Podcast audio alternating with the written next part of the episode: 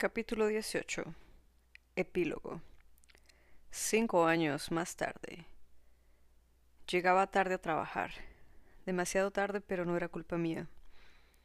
La moto había decidido dejarme tirada en el peor momento. No quiso arrancar, así que no me dejó otro remedio que coger las herramientas del garaje y empezar a desmontar el motor. Pieza por pieza, ya que no pensaba dejar que mi bebé acabase en un descuase. Por mucho que Irene insistiese en que me tenía que deshacer de ese cacharro infernal. Con mismo empecé a investigar qué podía haber ocurrido con mi preciosa Harley, agradeciendo interiormente ser mi propia jefa, ya que nadie me regañaría por no presentarme en comisaría en el horario establecido. Quizás el alcalde me echase una bronca si se enteraba, pero tampoco me quitaba el sueño. Hacía ya dos años que me habían propuesto ocupar el cargo de sheriff cuando el anterior se jubiló prematuramente por problemas de corazón. En todo el pueblo yo era la más indicada debido a mi expediente militar y a las increíbles recomendaciones del servicio secreto hacia mi persona. Era un trabajo honorable que me gustaba, y consiguió que Irene se carcajease durante horas, en cuanto me vio con mi nuevo uniforme y la placa, asegurándome que yo no era feliz si no me ponía un traje ridículo. Pensar en Irene me hacía sonreír. Mientras llenaba mis manos de grasa e imaginaba la cantidad de collejas que me iba a llevar por haber faltado al trabajo arreglando la moto, semicomunista se enteraba.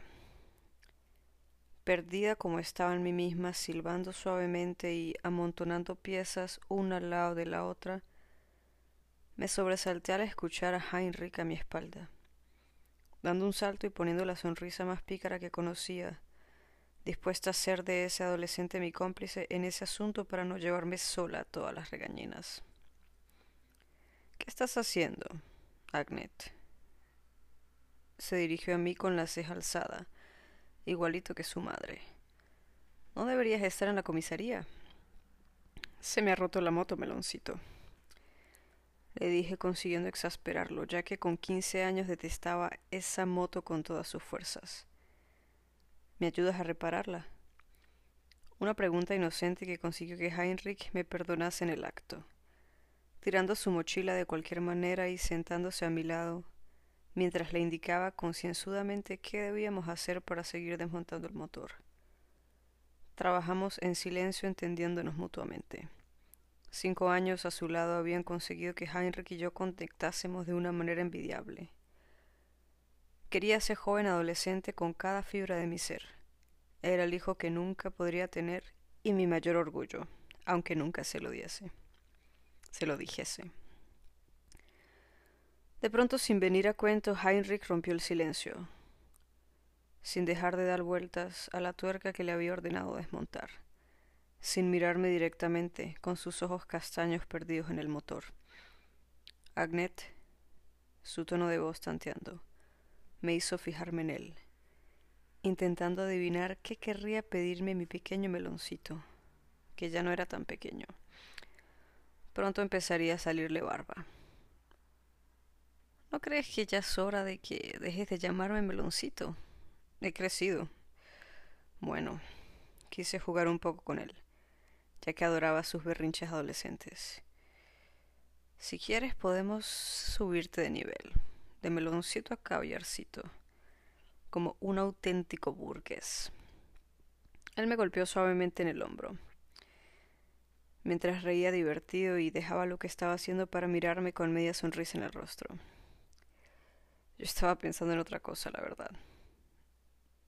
Me dijo en un susurro casi con vergüenza. ¿En qué?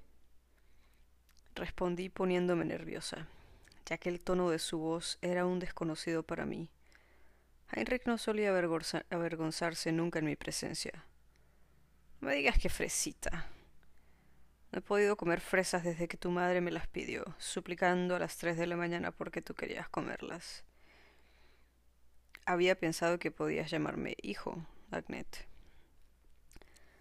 Sus palabras atacaron directamente mi pecho, dejándome muda en el acto sintiendo como la emoción embargaba mis ojos y se cubrían de lágrimas.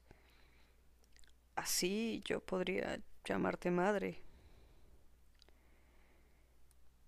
Llegué a casa tras las clases de piano y una breve visita al pueblo, ya que había, hacía mucho tiempo que no me dejaba caer por casa de Judith. La médico hacía dos años que se había casado con un cirujano que había conocido en el hospital. Se llamaba Peter y no había hombre más bueno y amable que aquel, con la sonrisa cristalina, los cabellos negros y mirada verde penetrante.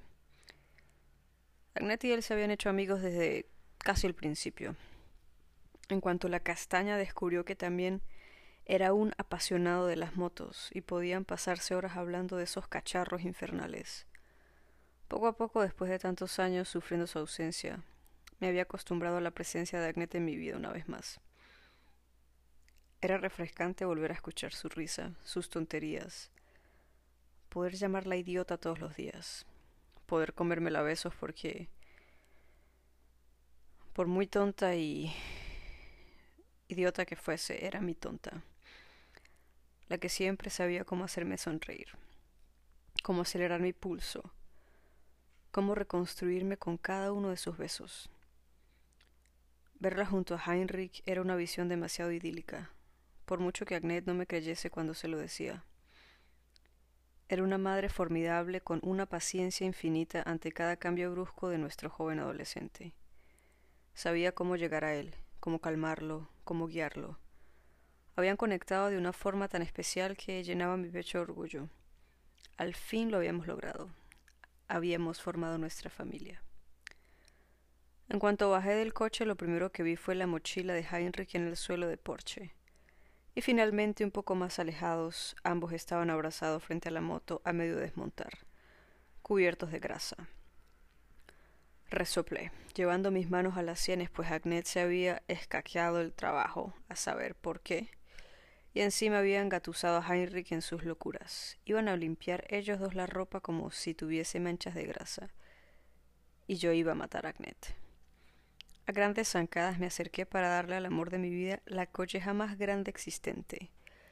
Cuando la vi empañada en lágrimas, con Heinrich entre sus brazos, y me detuve de golpe sintiendo los nervios bailar en mi vientre y la imperiosa necesidad de entender qué había ocurrido.